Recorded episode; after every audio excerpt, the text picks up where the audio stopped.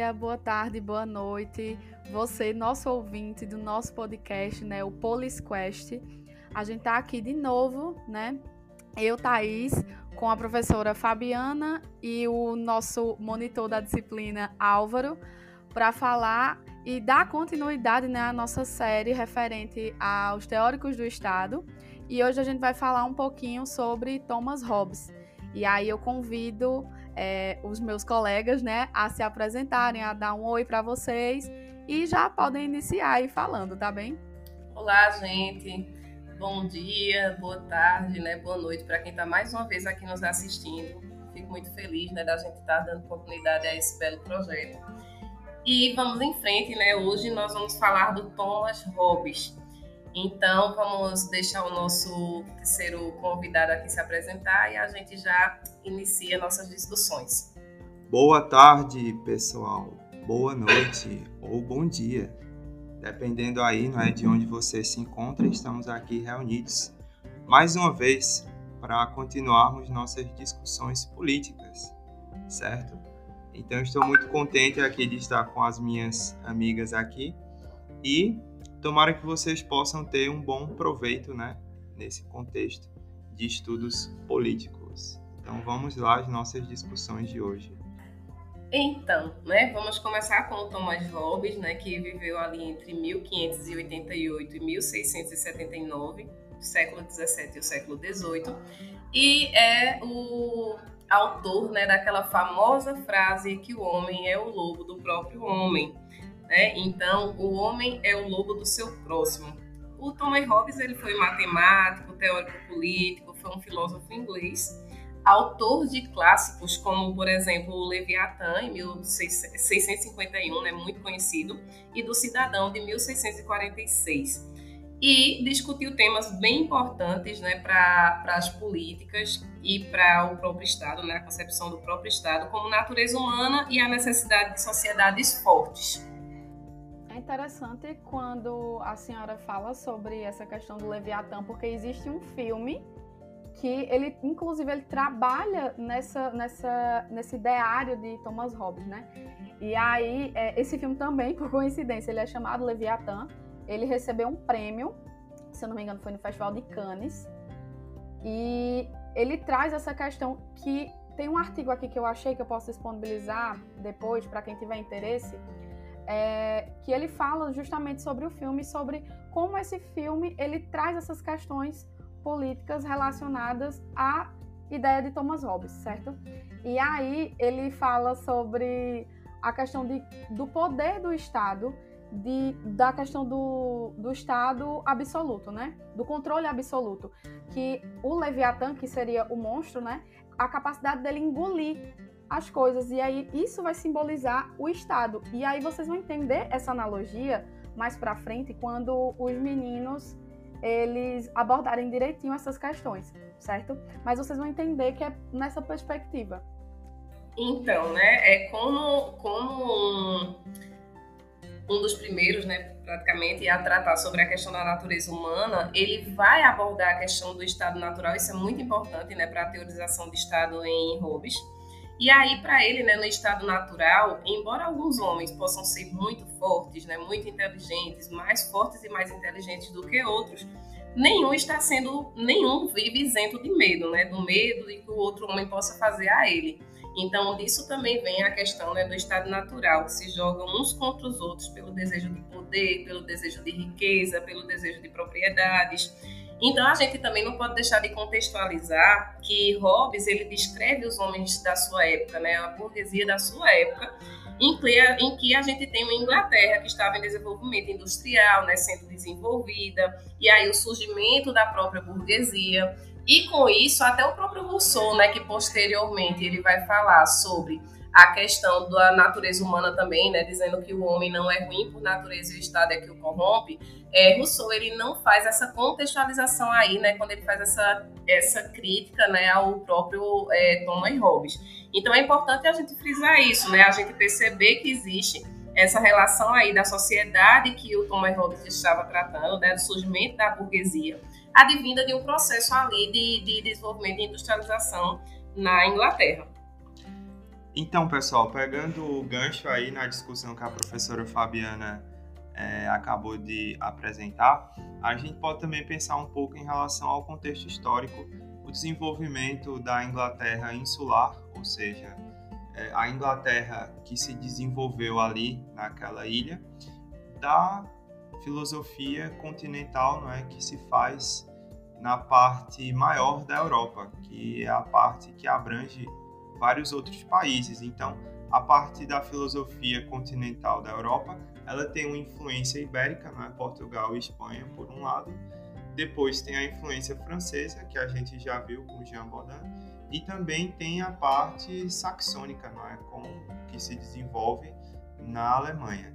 Em relação à Inglaterra, a gente vê que ela se destaca por ter o pensamento próprio, o pensamento que começa a se desenvolver é, no final da Idade Média, né, na Baixa Idade Média, ali depois da crise enorme que a peste negra causou, e também devido a um fenômeno recente naquela época que foi a Reforma Protestante.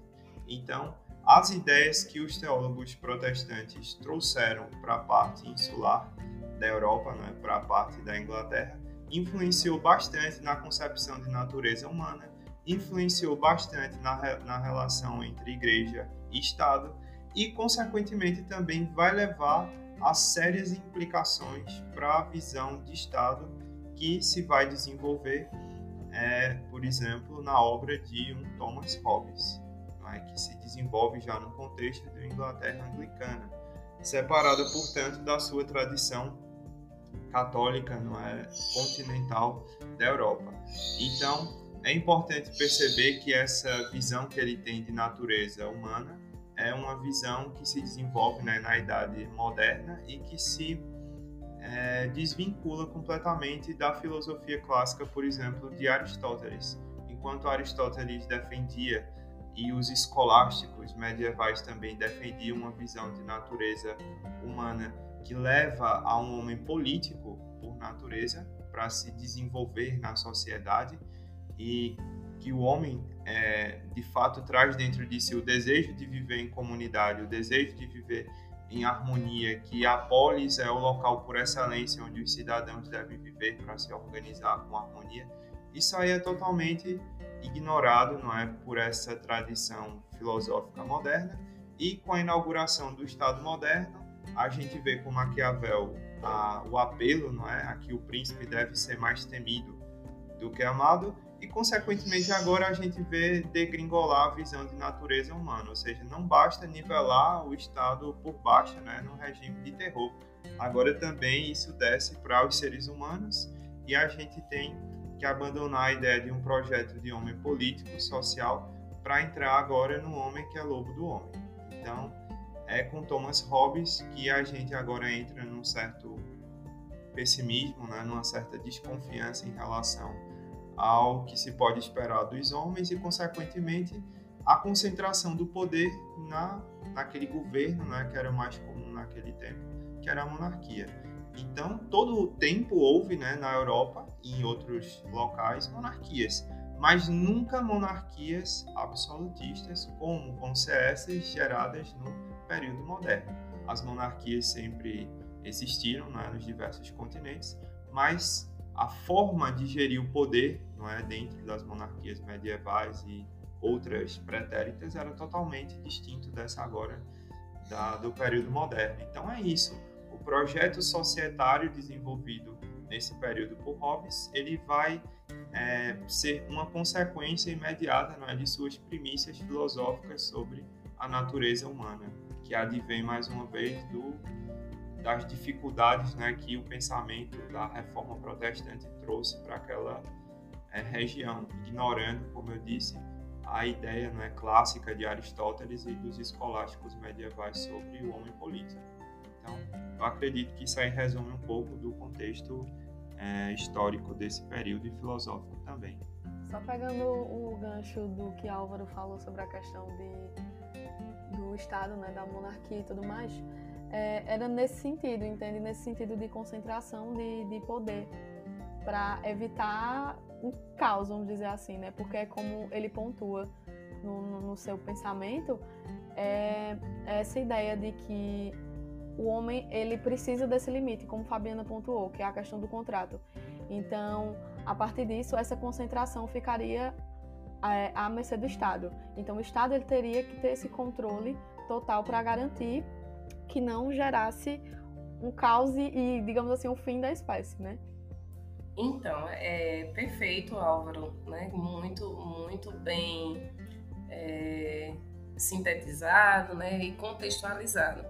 Esse, pegando aí a fala, né, ainda do, de Álvaro, a gente percebe, né, que essa, essa forma de, de, de teorizar, né, de ver, na verdade, né, o estado, o, a natureza humana, e logo, né, a partir dela tratar dessa forma, né, que esse está é, é, sendo esse homem lobo do próprio homem, sendo esse homem por natureza, né, então ele está em permanente estado, né, sem, sem algo que o controle, sem algo que coloque essa, esses limites, então a sociedade entraria no, no, que ele chama de estado de caos, né, sendo necessário aí um, um contrato, né, que é o contrato, é, no caso, um estado para controlar o homem. E é uma perspectiva que se aproxima, né, de acordo com ele, e se aproxima também um pouco da, do, do, da própria concepção aí de Estado, é, de Maquiavel, né, um Estado absoluto, que são nuances nele que lembram muito a perspectiva de, e concepção de Estado de Maquiavel.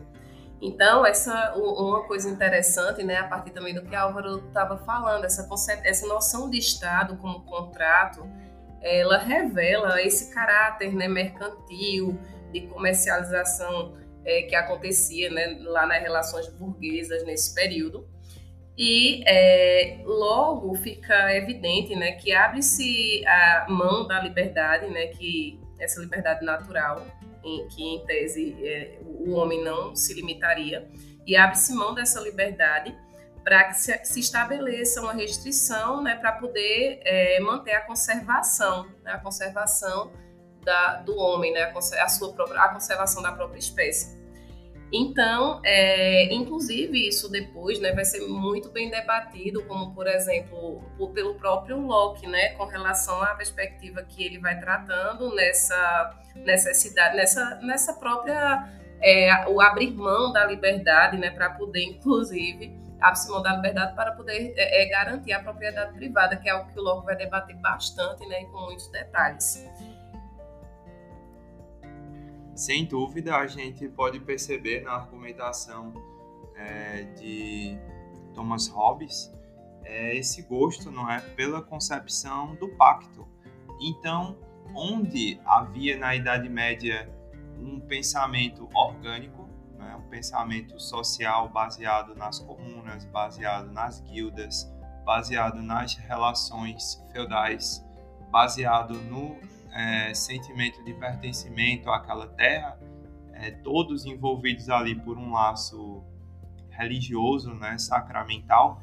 Na visão de Locke, isso aí não vale de nada. Na verdade, o que se precisa agora na Idade Moderna é um pensamento que envolve um pacto. Então, o pacto em si ele tem uma ideia contratualista, né? Tem uma ideia é, artificial de que juridicamente a gente pode forçar as pessoas a adentrarem não é, dentro de um, uma comunidade ou pertencerem a uma comunidade meramente celebrando um acordo entre as partes envolvidas. Então é complicado esse pensamento que Thomas Hobbes ele traz, não é, com essa ideia de contratualismo, porque no fundo a gente não funciona por meio de contratos. Né? Se a gente for analisar mesmo as relações humanas, não é por contratos que as coisas funcionam.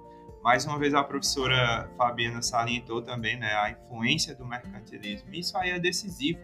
Nesse ponto, né, existe uma reviravolta muito grande na Europa com a independência dos estados modernos, a começar por Portugal, né, o fim do Sacro Império Romano Germânico, e assim, a emergência de novos estados, né?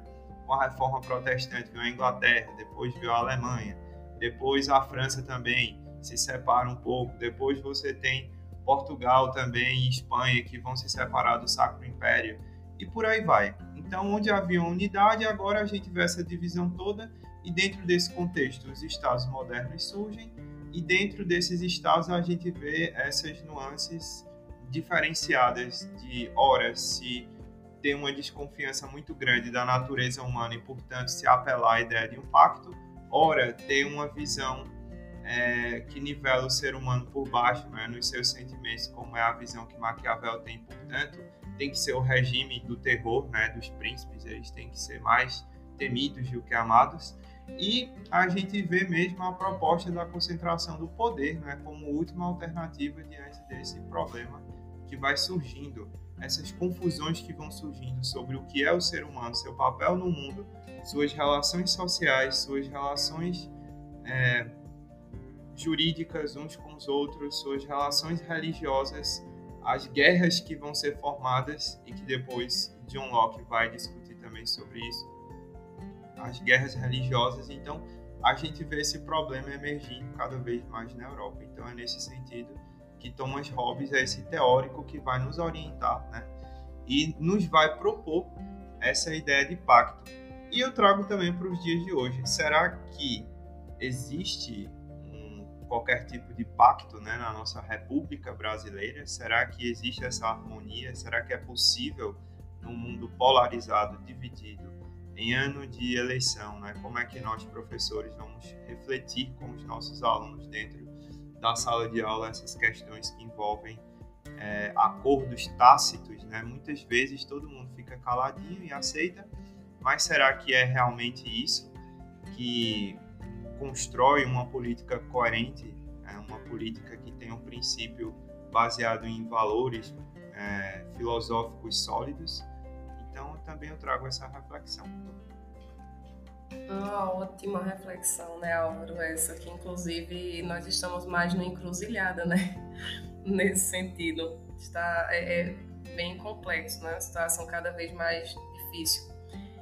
E isso é realmente é uma boa reflexão, né, com relação aos pactos, né, como a gente, o próprio Thomas Hobbes, né, quando se trata dessa questão da condição, né, nós é, é uma condição esse pacto, né, para que a gente saia dessa miserável condição de guerra permanente. Mas quando a gente vai olhar não só no próprio país, né, as guerras que a gente trava diariamente, mas também é, entre os países, né, como no caso é, a gente vem acompanhando aí os países imperialistas e tudo e tudo que vem acontecendo, os pactos, como ele mesmo diz, né, pactos sem espadas não passam de palavras sem força, né? Então, esse pacto social para permitir aos homens uma vida de superar seus egoísmos, né, e produzir aí um estado absoluto que venha garantir uma organização aí mais harmônica e como o Álvaro já frisou, né, até agora é, na sua na sua última fala, é algo que realmente deve ser refletido, né?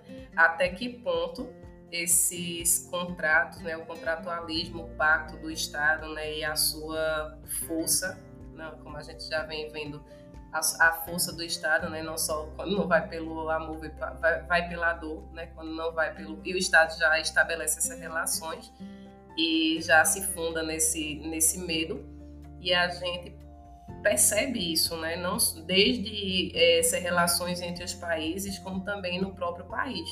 Né? Isso é algo que deve ser refletido e deve ser realmente considerado quando a gente é, começa a refletir né? a, a, sobre o Estado, as concepções de Estado, né? os motivos que levaram esses teóricos, esses filósofos a chegarem a essas conclusões. Então, gente, a gente vai finalizar aqui, certo? As nossas reflexões sobre Thomas Hobbes. Eu gostaria de agradecer a todos que ouviram até aqui, né, que gostam do nosso conteúdo e peço para que vocês compartilhem com quem vocês acham que vai ter interesse, porque esse assunto ele é bem atual, né, porque a gente está falando sobre é, a construção da nossa sociedade e como ela né, se deu ao longo do, do, do tempo. Então essa discussão ela é necessária, ela é bem recente. E aí é, eu queria passar a palavra para os meus colegas, para eles agradecerem também. E a gente finaliza por aqui. E é isso. Então, gente, muito obrigada, né, por mais um, pela participação de vocês aqui como ouvintes de mais um podcast, né, da nossa disciplina de políticas educacionais. Um grande abraço e se cuidem, fiquem bem. Nesse momento final, né, queria agradecer também a presença das minhas colegas que estão aqui comigo, né, prestigiando os estudantes que estão ouvindo esse, esse podcast sobre política, é, desenvolvendo essas reflexões sobre esses teóricos políticos. Né? Num Brasil cada vez mais polarizado, em que a gente vê essa eterna luta de todos contra todos, que Thomas Hobbes sempre falava, é importante ter esse amadurecimento e eu acredito que é, a reflexão sobre ele vai nos ajudar bastante né, na nossa caminhada de professores. Então, muito obrigado a todos e até o nosso próximo podcast.